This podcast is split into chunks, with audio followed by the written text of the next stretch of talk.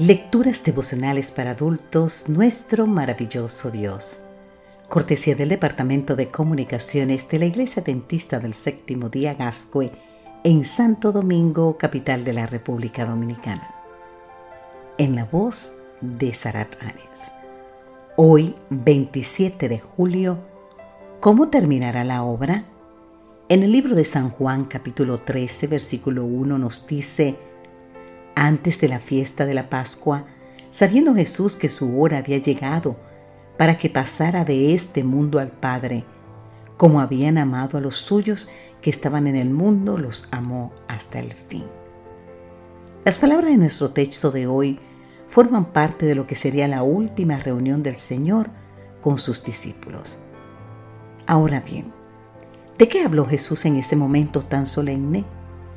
El último discurso del Señor, que abarca los capítulos 13 al 17 del Evangelio de San Juan, es tan rico en contenido que ha sido llamado el semillero de las epístolas, porque gran parte de las doctrinas que desarrolla el Nuevo Testamento están de manera germinal en el discurso de Jesús en la última cena.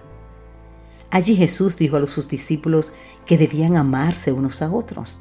Les recordó que él es el único camino para llegar al Padre. Les explicó cómo podrían mantener una relación personal con Él, incluso después de su resurrección.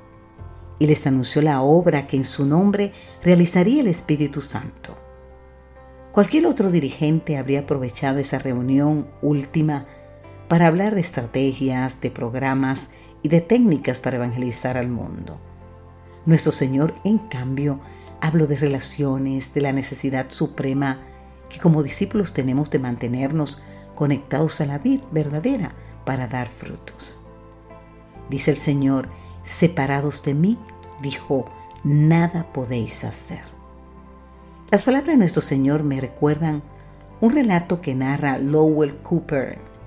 Dice él que se encontraba sirviendo como misionero en India cuando asistió a una reunión de pastores convocada por el secretario ministerial. Hacia el final de un largo día de actividades, este dirigente escribió en el pizarrón una frase incompleta y les dijo que al llenar los espacios encontrarían una guía confiable para desarrollar su ministerio. Estaba así, raya, hará la obra, sí, raya, le damos raya. Después de varios intentos infructuosos por parte de los pastores que estaban allí, el secretario ministerial finalmente llenó los espacios en blanco.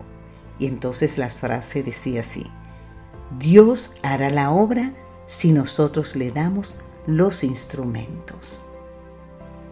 Querido amigo, querida amiga, ¿cómo se terminará la obra según esa declaración? Más que métodos y técnicos, la clave para que terminemos la obra del Señor consiste en que conozcamos al Señor de la obra.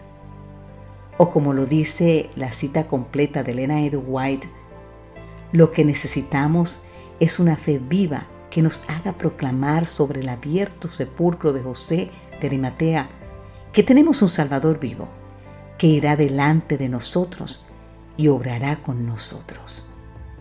Dios hará la obra si le damos los instrumentos. Bendito Padre, úsame hoy, este día, como tu instrumento para que otros conozcan que Jesús es un Salvador vivo. Amén.